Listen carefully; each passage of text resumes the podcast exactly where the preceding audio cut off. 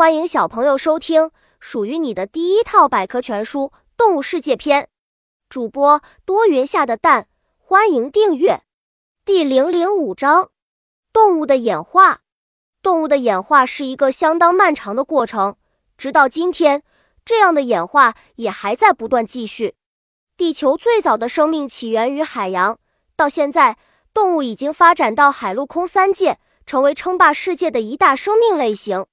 从海洋到陆地，当海洋中的生命进化到能登上陆地的程度时，它们依然没有完全摆脱对水域环境的依赖。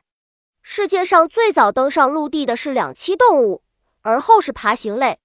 鸟类出现的较晚，而哺乳类则更靠后。鳄鱼是一种身体比较大的两栖动物。埃迪卡拉化石，二十世纪四十年代。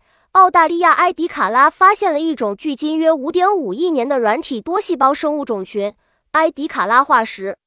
据考证，这种软体生物可能是迄今为止地球上已发现的最早的动物。三叶虫很可能是比埃迪卡拉化石稍晚的一类远古生物。奇异的生物特征：埃迪卡拉化石所代表的这种软体生物生活在海洋里，有点像现在的水母或海蜇。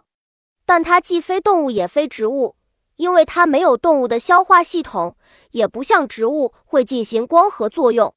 本集播讲完了，想和主播一起探索世界吗？关注主播主页，更多精彩内容等着你。